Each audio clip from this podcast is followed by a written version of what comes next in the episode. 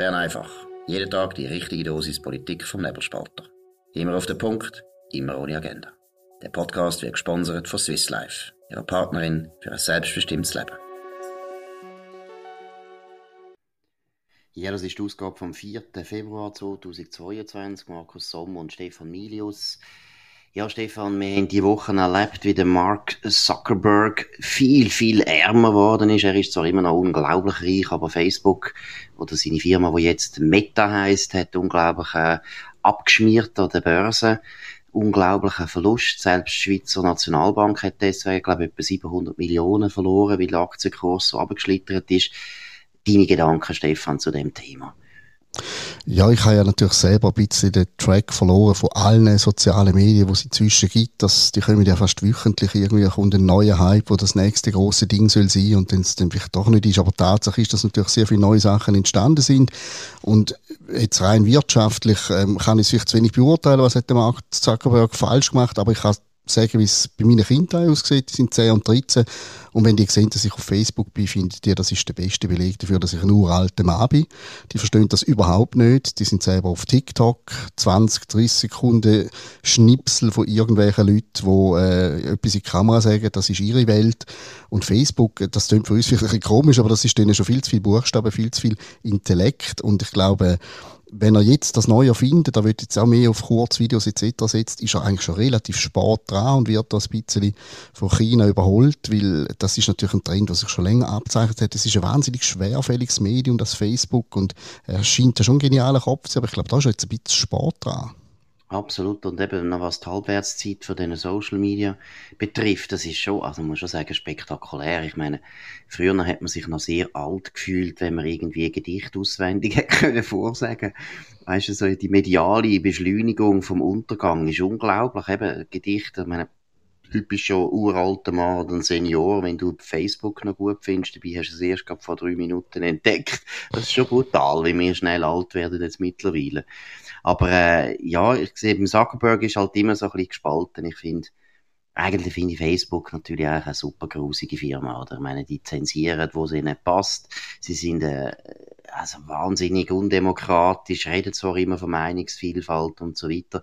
Und dass sie ausgerechnet von TikTok, einem ja, einem Social, Social Medium aus China, aus dem totalitären China, müssen erlegen, hat, hat irgendwo eine gewisse Logik. Also irgendwo finde ich, ja, ich glaube, das Versprechen von den Social Media, wo eben mal war, ist radikale Demokratie, das ist schon lange vorbei und am Schluss werden einfach Chinesen nur noch Social Media machen.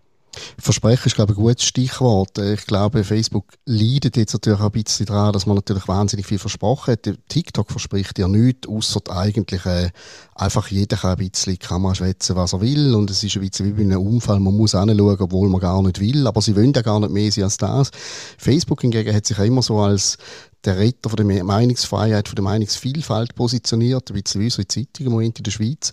Und dort wirkt es natürlich dann viel schwerer, wenn sie anfangen zu zensieren, Leute aussperren, wenn man das Gefühl hat, sie sagen jetzt plötzlich irgendwie so wahnsinnig staatstreu, weil der Gründer natürlich auch dauernd irgendwo vor Gericht oder vor irgendwelchen Kongressausschüssen sitzt und sich rechtfertigen muss.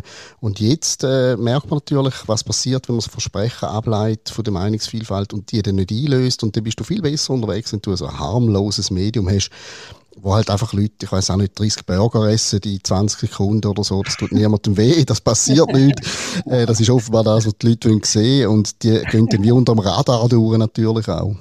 Ja, aber es ist eben, wie gesagt, es ist irgendwie so, ich finde es richtig pervers, oder? Ich, ich habe ja grundsätzlich einfach, mittlerweile muss ich zugeben, chinesische Firmen nicht mehr so wahnsinnig gern, weil ich einfach das Regime nicht so gern habe. Ich gebe zu, das ist nicht, das ist teilweise auch ungerecht. Aber jetzt gerade bei Social Media finde ich es schon ein starkes Stück, oder? Das, das, äh, ich meine, die Überwachung in China selber ist sowieso gewährleistet. Was sie sonst noch überwachen, wissen wir auch nicht. Aber unsere ganze Jugend geht jetzt äh, auf China in dem Sinn, geistig oder sagen wir mental oder medial die ganze Zeit, das ist schon peinlich.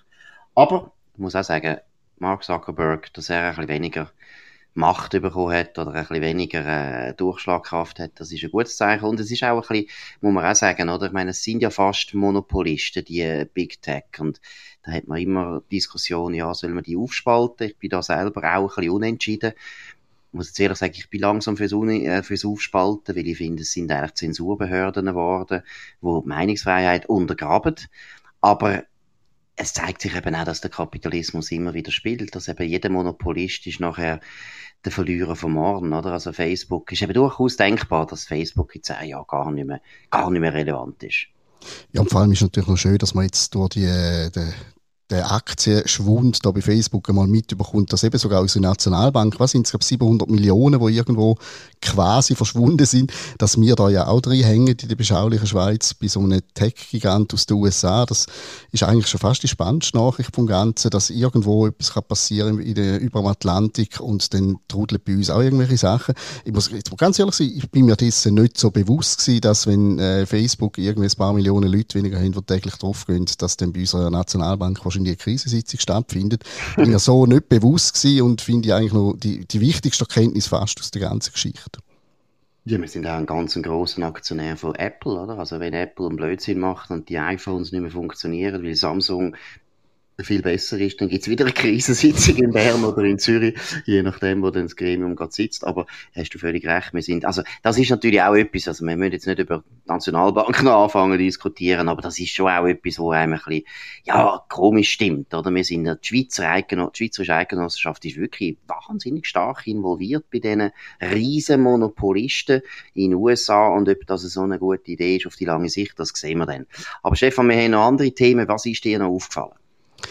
Wir haben heute äh, gerade parallel in der NZZ und im Blick jetzt zwei Artikel, die so ein bisschen in die gleiche Richtung gehen. Die NZZ weist vermeldet, kritische Demokraten sind die besseren Demokraten. Die erklären in so einer Art Leitartikel, wieso die Schweiz besser der Pandemie gekommen die Erklärung ist, wie wir freiheitlicher sind, weil wir mehr Kritik zulesen. Und parallel dazu hat Frank Meyer in einem Video auf Blick Online äh, sagt er, es sei ein gutes Zeichen für ein Land, wenn die Leute auf die Straße gehen, eben zum Beispiel als Corona-Massnahmenkritiker. Und das sind schon ein bisschen neue Töne. Also man hat von, jetzt vor allem vom Blick natürlich äh, dauernd von den Covid-Joten geredet, von den Schwurbler, von den bösen Reichler etc. Und jetzt plötzlich hört man ein bisschen andere Töne, dass die sagen, ja eigentlich ist es ja ein gutes Zeichen für ein Land, wenn die Leute sich beteiligen am demokratischen Diskurs, wenn sie sich wehren gegen äh, die Obrigkeit, wenn sie ihre Stimme äh, laut werden lassen. Und das dunkelt mir jetzt schon noch lustig. Ich glaube, das ist jetzt erst möglich wahrscheinlich durch, durch die entspannte Lage, auch durch die Lockerungen, die angekündigt worden sind, dass jetzt plötzlich Medien, die vorher nicht wirklich äh, auf der Seite der Massnahmenkritiker gestanden sind, dass die denen jetzt ein Loblied singen, das hat mich jetzt schon noch überrascht. Gut, aber ich glaube, es liegt genau an dem, was du sagst, oder? Dass eben die Entspannung ist jetzt sichtbar und die Leute werden vielleicht alle wieder ein bisschen versöhnlicher und auch ein bisschen normaler. Gleichzeitig muss man sagen, Franka Meier, der geht eigentlich schon seit längerem, also sogar schon vor der Corona-Zeit, einen sehr eigenständigen Weg, oder? Also früher ist er wirklich, und das ist er ja eigentlich immer noch, ein absoluter SVP-Hasser und ein Euro-Turbo. Ich glaube, das ist er immer noch mehr oder weniger.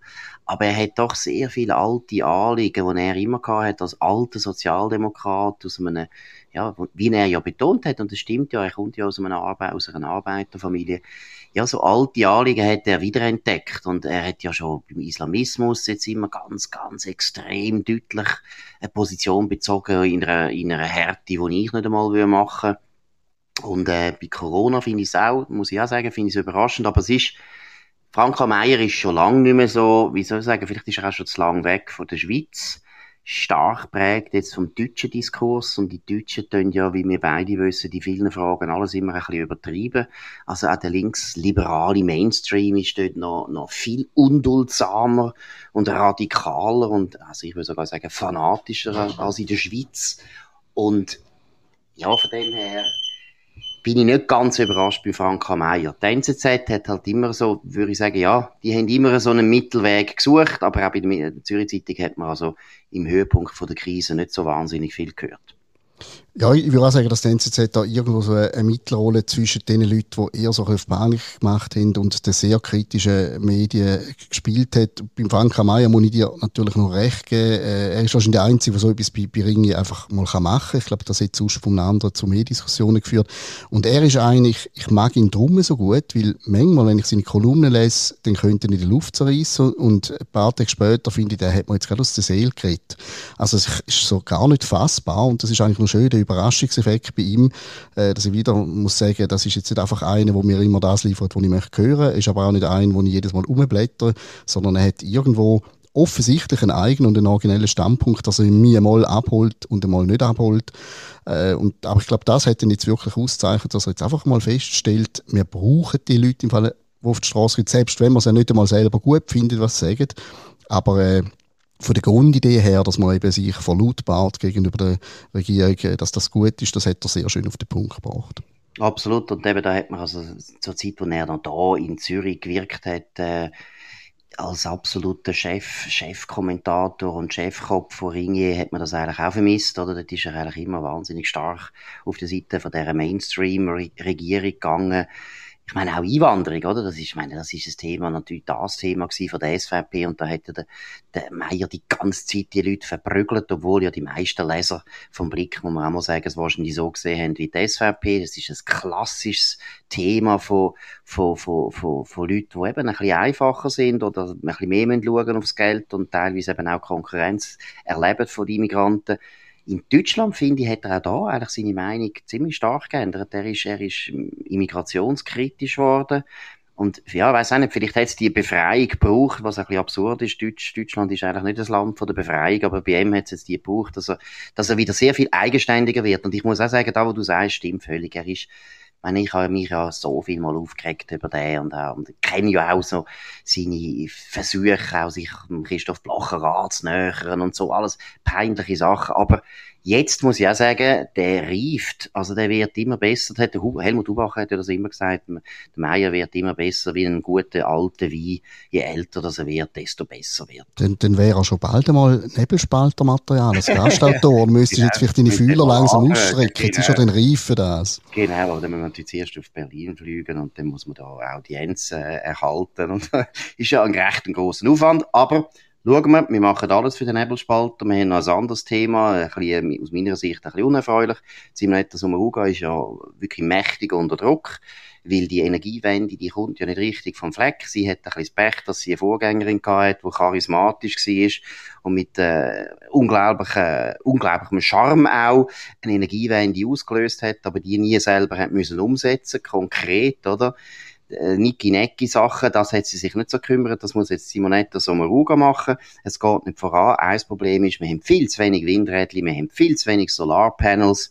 Und was ich schon bemerkenswert finde, dass eine Sozialdemokratin nachher eigentlich Sachen probiert zurückzudrängen, wo früher noch Gottverdeli einfach das Butterbrot sind von, von den linken sozialen Bewegungen, aber auch von ihrer Partei, nämlich zum Beispiel das Einspruchsrecht, oder? Das, es soll ja jetzt, man will es natürlich nicht zurückdrängen, wenn man Einspruch will, erheben gegenüber Windkraftwerken und so weiter, das wird nicht zurückdrängt, das wird immer gesagt, ja, es wird einfach bündelt. Oder wir haben ja einerseits Gewässerschutz, dann haben wir, ähm, es gibt ja unglaublich viele Möglichkeiten, wo du kannst einsprechen, und das haben ja die Grünen oder die grünen NGOs wahnsinnig gut ausgenutzt, so dass du nachher fast viermal hast wegen dem gleichen Thema können vor das Bundesgericht.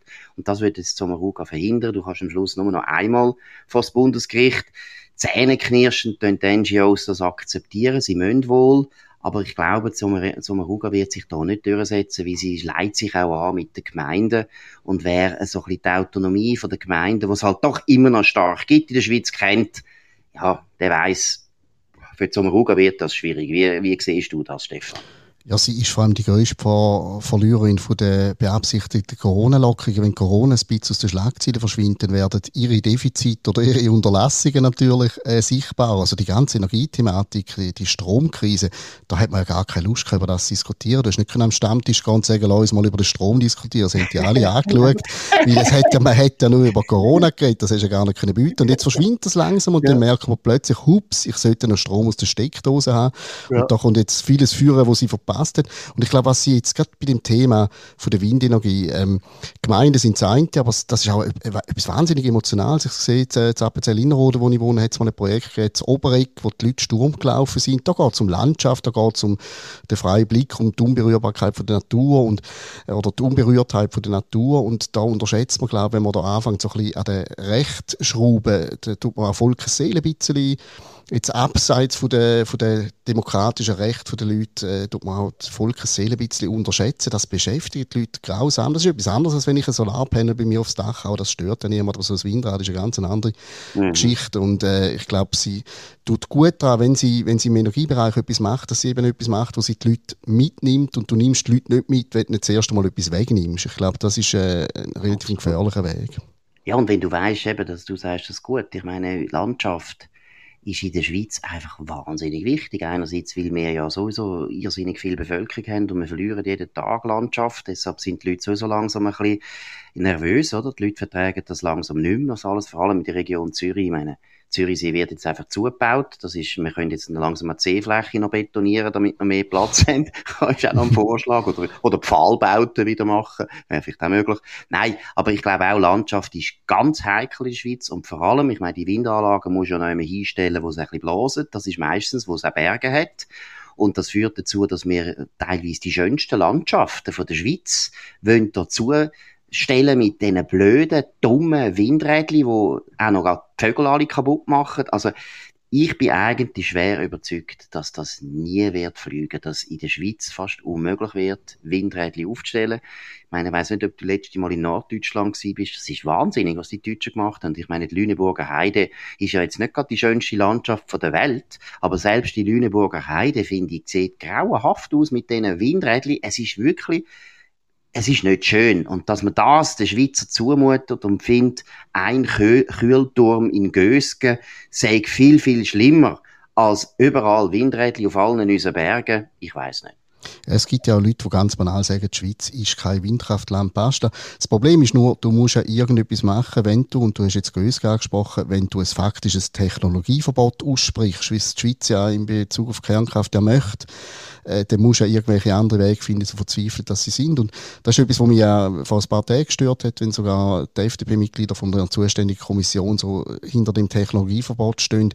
Technologien verbieten hat die Gesellschaft noch nie weitergebracht. Du musst dir überlegen, brauchen wir es, sind sie adäquat, wie können wir es sicher ausgestalten, aber Technologie in dem Sinn verbieten, also ein Fortschritt von einer Technologie, der damit auch im Weg steht, das ist jetzt mit Garantie immer der falsche Weg und dann einfach eben äh, Windräder aufstellen, nur weil du nicht den Mut hast, um, um eine andere Technologie allenfalls weiterentwickeln und sicherer machen, das ist garantiert ganz der falsche Weg. Absolut. Gut, hoffen wir, dass die Windräder nicht auf Appenzell kommen. Das wäre ganz schade. So wir schauen schon, wir sind wehrfähig. wehrfähig. Ja, ja, wirklich, das ist, das ist das Gute an Appenzell. Kannst sicher sein, die Windräder werden wieder abgerissen. genau. Nein, gut. ist gut. Also, das ist Bern einfach gewesen. Nein, Appenzell einfach. Heute am Freitag, am 4. Februar 2022 mit dem Stefan Milius und dem Markus Somm auf nebelspalter.ch. Wir wünschen ein sehr schönes Wochenende. Danke für die Aufmerksamkeit. Könnt uns aber auch abonnieren, weiterempfehlen, kommentieren, kritisieren, kaputt machen, aber auch loben. Und wir sind wieder für euch da am nächsten Montag um die gleiche Zeit auf dem gleichen Kanal. Wir uns freuen, wenn ihr wieder dabei seid. Bis bald. Das war Bern einfach, immer auf den Punkt, immer ohne Agenda.